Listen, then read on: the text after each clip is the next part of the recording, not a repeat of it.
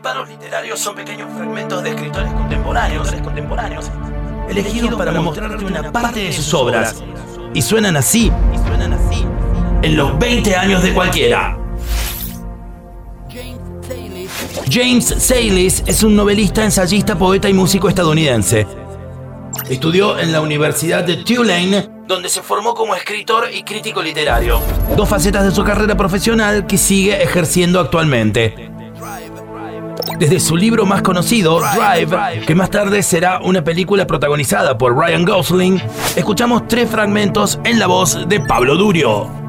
Escuchamos tres fragmentos en la voz de Pablo Durio.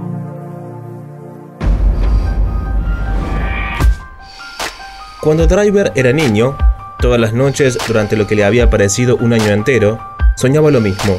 Estaba de pie a un lado de una casa, aferrado a la fachada del primer piso, con los pies muy pegados a los tablones, a unos dos metros de altura, más o menos, porque la casa estaba construida sobre una colina y debajo de él había un oso.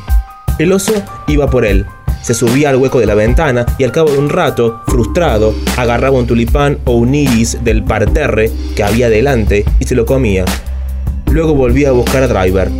Al final, el oso agarraba otro tulipán, lo miraba pensativo y se lo ofrecía a Driver. Siempre despertaba cuando se acercaba para agarrar la flor. Aquello era cuando vivía en Tucson, con los Smith. Su mejor amigo de aquella época era Herb Dassinger. Herb era un fanático de los coches. Trabajaba arreglándolos en el patio de su casa y se ganaba bien la vida, tanto como su padre, que era guarda de seguridad, y su madre, auxiliar de enfermería. Siempre había un Ford del 48 o un Chevy del 55 ahí afuera, con el capó levantado y las entrañas despedazadas sobre la lona, en el suelo. Herb tenía uno de aquellos enormes manuales azules Chilton sobre reparación de automóviles, pero Driver no lo vio consultarlo nunca. La primera y única vez que Driver se peleó en la escuela nueva fue cuando el gamberro de turno se acercó en el patio y le dijo que no debería andar con judíos.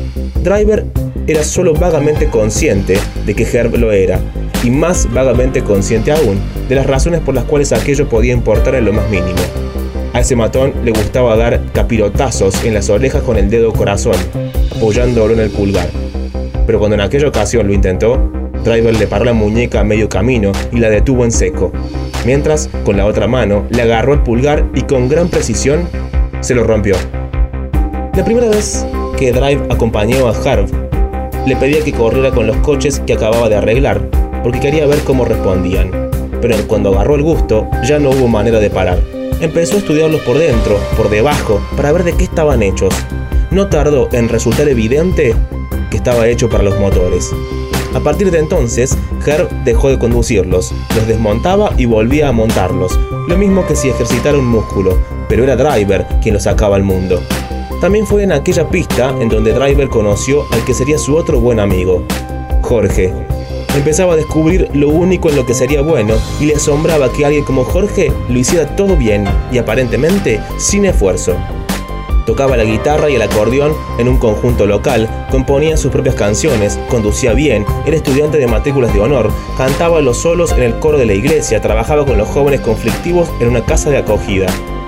Tenía alguna otra camisa, además de la que llevaba en los oficios religiosos, Driver no se la vio nunca. Siempre llevaba una de aquellas camisas antiguas, vaqueros negros y unas botas grises de cowboy. Jorge vivía en South Tucson, en una casa destartalada y remendada una y otra vez, con tres o cuatro generaciones de familiares y un número indeterminado de niños. Allí fue donde aprendió también a usar las armas. A última hora de la tarde, los hombres se reunían y se iban al desierto a hacer prácticas de puntería, aunque las palabras prácticas y puntería fueran en realidad eufemismos. Mientras se bebían sus cervezas en paquetes de seis, disparaban contra todo lo que se moviera. Pero, a pesar de su aparente despreocupación, su falta de aplicación, se tomaban aquellos instrumentos muy en serio. De ellos aprendió Driver que esas pequeñas máquinas debían ser respetadas, que había que limpiarlas y montarlas bien, porque unas eran preferibles a otras, cuáles eran sus ventajas y cuáles sus puntos débiles. Algunos de los jóvenes también tocaban otros temas, como cuchillos, boxeo y artes marciales.